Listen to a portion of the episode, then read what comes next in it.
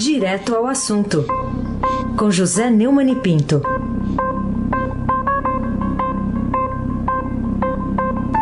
Oi, Neumani, bom dia. Bom dia, Raíssen Abac. Lamento você não ter eh, jogado na loteria essa semana, hein? Pelo visto, o senhor também não, né? Eu não jogo faz tempo, eu não jogo desde que eu descobri que se roubaram do jeito que roubou, o dinheiro público. Foi roubado no Brasil, né? Eh, Não roubar na loteria seria uma extrema burrice, né? Sei. Então eu acho, continuo agora achando que jogar na loteria é uma extrema burrice.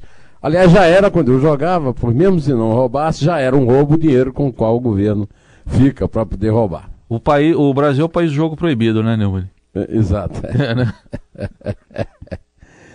Bom dia, Carolina Ercolim, que eu ouvi, de quem ouviu uma risadinha meio irônica em relação ao Heisen. Eu? Bom dia. Bom dia, Almirante Nelson. Hoje não teve hino do Flamengo, hein? Não, não teve título, não ganhamos título. Em março não vai rolar nenhum, hein? Em Não, março não, pois tem, é. não. Não tem. Não. Bom dia, Bárbara Guerra. Bom dia, eh, Juliano. Bom dia, Clã Bonfim, Manuel, Alice Isadora. E bom dia, melhor ouvinte, o ouvinte da Rádio Eldorado. 107,3 FM, Racem Abac, o craque. Bom, Neumani, vamos começar falando de uma articulação que está sendo feita lá no Congresso para derrubada dos vetos do presidente Jair Bolsonaro. Tem uma fila lá. Estão marcando para o dia 3 de março, né? É, disse- é, é, há um cabo de guerra, né? Entre o Congresso e o Planalto desde bastante tempo, né? Agora é um cabo de guerra que tem um prêmio que torna esse prêmio da loteria um, um troco de igreja, né? 46 bilhões de reais em emendas ao orçamento de 2020. Ah, os parlamentares estão trabalhando para votar ah, já na próxima semana os vetos de Jair Bolsonaro ao texto. O relator do orçamento é um deputado do Ceará, o Domingos Neto, PSD do Ceará. E vai se reunir domingo agora com os presidentes do Senado, Davi Alcolumbre, e da Câmara, Rodrigo Maia, na expectativa de pautar uma votação já para terça-feira, dia 3. Mas não há nem sessão do Congresso convocada, pelo menos até o momento que eu eh, me preparava aqui para comentar no jornal. Né? Fracassou um primeiro acordo entre legislativo e executivo, né? E agora está sendo costurado outro, né? Mas o Planalto está trabalhando para adiar a votação dos vetos que vão ser analisados por deputados e senadores. É um grupo lá no Senado, o Muda Senado, que já há algum tempo tem dito que não vai permitir essa derrubada dos vetos. Mas eu não sei se eles têm força para isso. É uma boa ocasião para testar.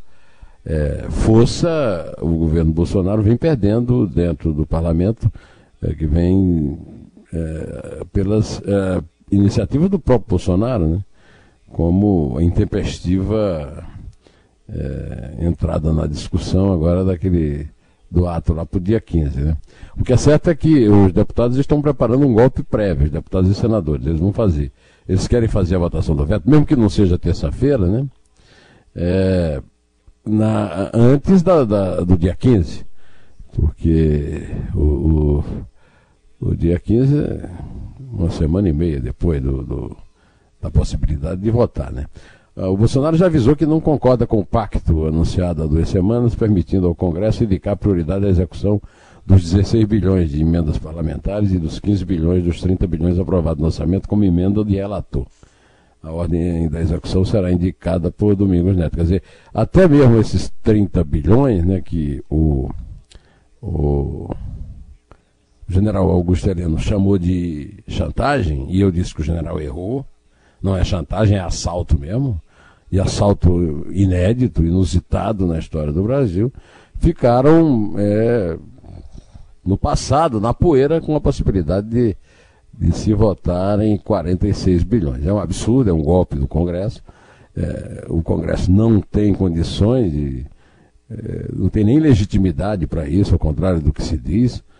O Congresso não tem é, autonomia total para votar um dinheiro desse tamanho é, sem ter recebido uma delegação expressa do eleitor. De qualquer maneira, sabe-se lá o que é que vai acontecer, porque é muito difícil fazer qualquer previsão a essa altura do campeonato. Carolina Ercolim, tintim por tintim. Falar também sobre a live de ontem do presidente Bolsonaro, que eh, reforçou o ataque à imprensa, especialmente a jornalista aqui do Estadão, Vera Magalhães. Você acha que ele tem razões para atacar novamente a, a, a, imprensa, os jornalistas? O que, que eh, o presidente quer falando ou justificando né, a, um vídeo de 2015, sendo que a reportagem do Estadão já trouxe o vídeo é, atualizado, né? Inclusive mostrando o contexto das mensagens que tinham sido enviadas antes e depois. E o vídeo que o Estadão publicou já na primeira vez já se tratava de um vídeo atual, não de 2015. É, o presidente passou a maior parte dos 34 minutos da transmissão ao vivo pela internet na noite de ontem, atacando jornalistas e a imprensa. Eu não tenho uma, uma visão corporativista disso. Acho que o presidente tem todas as suas razões para se queixar da imprensa, porque não pode é mentir. Até porque a mentira dele, como essa mentira que ele contou, que fez foi um vídeo de 2015, ela cai é, na, no primeiro minuto, ela cai numa verificação rotineira de fake news. Quer dizer, é a fake news óbvia. Como é que você pode ter um vídeo de 2015 se o episódio que o vídeo retrata é de 2018? Dizer, é um caso típico, mas não, não será o primeiro, de uma dívida de desculpas à Vera Magalhães, que deu a notícia, porque é, já era uma, uma, um pedido de desculpa que tinha que ser feito, porque notícia para ser dada mesmo, e é notícia. Eu até defendi a possibilidade do presidente intervir no convocar para o ato, dizendo que é um risco, porque se o ato for um grande sucesso, ele não terá efeito. Até agora, por exemplo, o ato não vai ter efeito simplesmente porque os vetos vão ser votados antes. Então é a mesma coisa, né? A não ser que o, o, Bolsonaro tenha um domínio de uma máquina do tempo que nós não conhecemos essa. essa por enquanto ele tem domínio da arrogância, é, da, de uma inteligência bastante discutível e do fato de tudo que ele falar ser uma verdade, ser lei, ser a verdadeira obsessão da, da verdade para muita gente. Para muita gente, principalmente que se manifesta nas redes sociais. Eu não sei como é que está a credibilidade do Bolsonaro, do ponto de vista de falar a verdade ou, ou, dizer coisas desse tipo, na população em geral, porque ainda não foi feita uma pesquisa. Agora, nas redes sociais a gente basta abrir a rede social para ver um. Por exemplo, no meu caso eu recebo uma, uma tonelada de, de mensagens. E você não vai se pronunciar sobre a jornalista do seu jornal e do Dória e tal?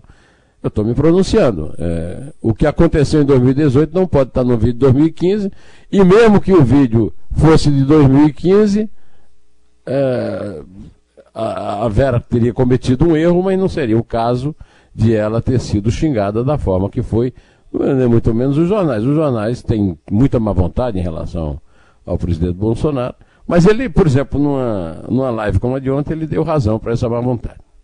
Essa, essa, esse talvez seja o pior efeito para ele da, da, da live de ontem. Vai sem abarque o craque. O, o Neumann, a gente está acompanhando também outro assunto aqui, que é a ex-presidente do Chile, a Michelle Bachelet, que agora é alta comissária da, das Nações Unidas para os Direitos Humanos, que incluiu o Brasil no discurso dela relatando violação de direitos humanos no mundo. Uh, o que, que tem de concreto em relação a isso?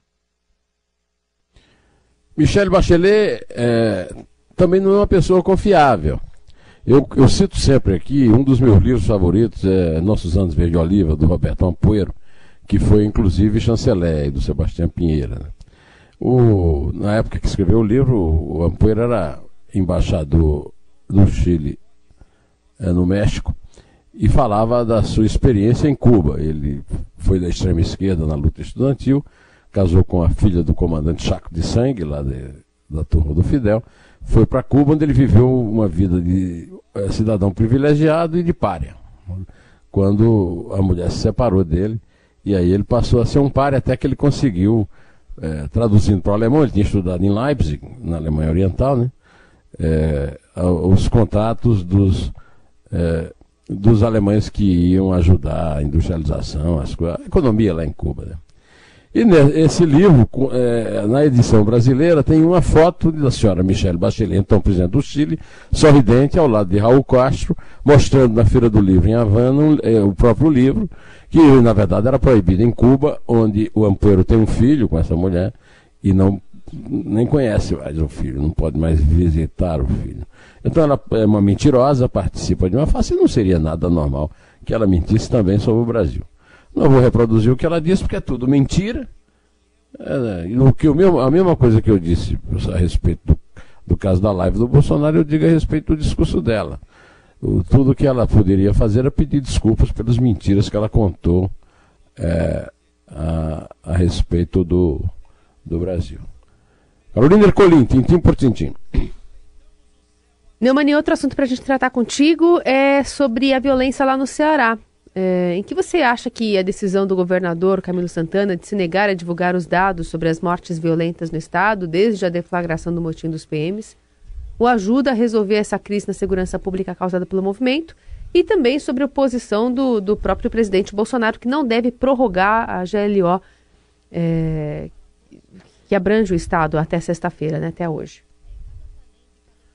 Carolina, ontem quando eu falei das 170 mortes, você me lembrou que na verdade as 170 mortes é, foram divulgadas à meia-noite, é, às 23 horas e 59 minutos, de segunda-feira 24, de que 170 pessoas foram assassinadas no Ceará desde o início do motim, no dia 20, 19. Os registros abrangem homicídios dolosos, quando assassinados com intenção de matar, feminicídios, latrocínios, furto seguido de morte. É, a Agência Brasil, é, que deu essa notícia, como eu estou lendo aqui, procurou a assessoria da Segurança Pública do Estado do Ceará, que disse que por uma questão de estratégia de segurança, não divulgará mais balanço de mortes durante o motim que completou 10 eh, dias, né? O, o, aliás, 9 dias. O Carolina, a menos que tenha havido alguma notícia nova a, que não tenha chegado ao meu computador, essa é uma das providências mais é, é, absurdas que eu já vi na minha vida. Você querer combater um motim negando informação à cidadania que é vítima do motim. A vítima do motim não é o PT, não é o, a, o clã Ciro Gomes. A vítima do, do, do, dos motins do policial, dos policiais militares do Ceará é o povo do Ceará, em primeiro, em, em primeiro lugar, e em segundo lugar, o povo brasileiro, que fica sem saber o que é está acontecendo no Estado da Federação. Quer dizer, esse Camilo Santana é um completo nazista, né? é, é petista do PT, mas ele é nazista. Dizer, o, o, é, usa o, o a, a, estratégia de poder do Goebbels, que é esconder a informação do povo e mentir descaradamente. Aliás, esse nosso comentário está sendo uma denúncia da mentira permanente. Né? A não ser que já tenha sido liberado e, e será um ato de sensatez, essa decisão é uma das coisas mais absurdas que eu já vi um, um governante de qualquer é, unidade da federação, da própria União, que já tenha tomado no Brasil. Aí você abaque o craque. Neumann, é, outro assunto que eu queria que você comentasse aqui, tem um projeto lá na Câmara, o deputado Fábio Trade, que é do PSD do Mato Grosso do Sul, que está propondo uma quarentena de seis anos para que juízes, procuradores e policiais militares possam disputar cargos em eleições. E aí? É, é, é, essa notícia aí, na verdade, é a, a origem da, da, da, proposta do, do Fabinho Trade, como ele é conhecido, é o sucesso do Sérgio Moro. Foi a notícia de que o Sérgio Moro seria o único candidato em 2020 que teria condições de derrotar o Bolsonaro. Então, a, a, o alvo era o Sérgio Moro. Em segundo lugar, os procuradores da Lava Jato, possibilidade do Deltan Dallagnol, por exemplo, querer aproveitar da sua enorme popularidade né, para se candidatar a alguma coisa. Então, em relação a. Agora eles procuram todos os pretextos. Agora é uma narrativa da esquerda e do centrão de que o, o, o motim do Ceará, que é gerado, na verdade, desde 2011, quando o governador de então, Cid Gomes, não pagou o acerto que ele teve com os grevistas, com os amotinados, pagou só uma parcela de três, não pagou as outras duas. É uma das causas do motim, outra causa é o, o salário do policial, é a condição de vida do policial, etc. Então, aí baseado nessa narrativa, agora estão querendo ressuscitar isso, mas na verdade, o alvo não são os oficiais da PM. Eu, eu já manifestei aqui o meu, a minha, minha inquietação em relação ao monte de deputado e senador que virou patente nome em vez de ter sobrenome do pai, né? Mas isso não quer dizer que eu esteja desautorizando o eleitor dele a votar. Quem é Fábio Trade para decidir em quem o eleitor vai votar? Pelo amor de Deus, isso é o fim da picada. Carolina Ercolim, tintim por tintim. Que razões de interesse público você acha que levaram a presidência da República por a, por a dispor a, de Lula, né? Por a disposição de Lula, quatro assessores em uma viagem programada para Paris, Genebra e Berlim? Nenhuma. O Jorginho, né? Que todo mundo diz que é advogado provado na OAB há três anos e que o Bolsonaro quer levar para o Supremo Tribunal Federal na vaga de Marco Aurélio Melo no ano que vem, é, autorizou a viagem de Antônio Carlos Paiva. É, é, desculpe. Antônio Carlos Paiva, futuro secretário executivo da pasta do Jorginho, é, autorizou as despesas é, de, de, quatro assessores que vão acompanhar o Lula para receber o, o, título de cidadão parisiense. É, depois ia a Genebra discutir com sindicalistas e líderes de movimentos sociais e para Berlim. Até encontro lá mundial das igrejas ele está participando. Esse tour é, é, um tour pago pelo dinheiro público, é uma cinte contra a justiça brasileira, porque o Lula é condenado, ou seja, o Lula atualmente não é mais ex-presidente, é ex-presidiário, porque é ladrão, lavador de dinheiro, reconhecido por 13 juízes, desembargadores e ministros a zero. Então isso aqui é uma infâmia e é uma infâmia da qual a presidência da República, com o senhor Bolsonaro, é, é cúmplice, apesar de haver uma lei para isso. Podia usar até a, a, o pretexto para negar esse dinheiro, né? De que a Europa está infestada do coronavírus e não, e não há o que fazer em compromissos absolutamente sem importância para o país lá. Aí se abaque o craque. Bom, já que você falou aí do coronavírus, é uma análise sua, queria aqui, sobre as providências que estão sendo tomadas pelas autoridades brasileiras para tentar manter o, novo coronavírus sob controle aqui no país. O que, que você achou de, do que foi feito até agora? Eu acho que a primeira coisa importante é manter a, é, a, informação sobre o monitoramento do caso. Agora temos informação que há 132 casos suspeitos de infecção pelo coronavírus. Né? É, até agora um caso foi confirmado e eu acho que a primeira coisa a fazer é, é transparência e, um, e, e, aí sim, eu acho que podia haver uma campanha publicitária bastante. Em vez de ficar fazendo é, campanha de ficção, de propaganda, fazer uma propaganda, um, um, uma publicidade oficial no sentido que ela deve ter, de serviço público. Agora, por exemplo, o governo anunciou que vai antecipar para 23 de março a campanha nacional de vacinação contra a gripe. O próprio ministro é, explicou eu não vou ter tempo de tocar o, o pedir para o Almirante tocar o, o, o, áudio do, do ministro Mandetta, mas to, a antecipação tem o objetivo de facilitar e acelerar o diagnóstico da síndrome respiratória, né, Covid-19, e evitar que o sistema de saúde fique sobrecarregado. É, é isso aí. Eu, eu acho que é informação, mais do que informação. Eu acho que tem que ter propaganda. O, até devia ser uma propaganda gratuita, que os meios de comunicação não deveriam cobrar. Uma massa, propaganda em massa sobre o que é que o, o cidadão comum tem de fazer para evitar ser contaminado. Carolina Ercolim, tintim por tintim. Como você encara essa decisão tomada pelo ministro do Supremo Tribunal Federal, Gilmar Mendes, de mandar o banco Credit Suisse desbloquear quase 2 milhões de reais do advogado Marcos Joaquim Gonçalves, que é um dos alvos em outubro do, ano, é, em outubro do ano passado, né, da Operação Gran Bazar.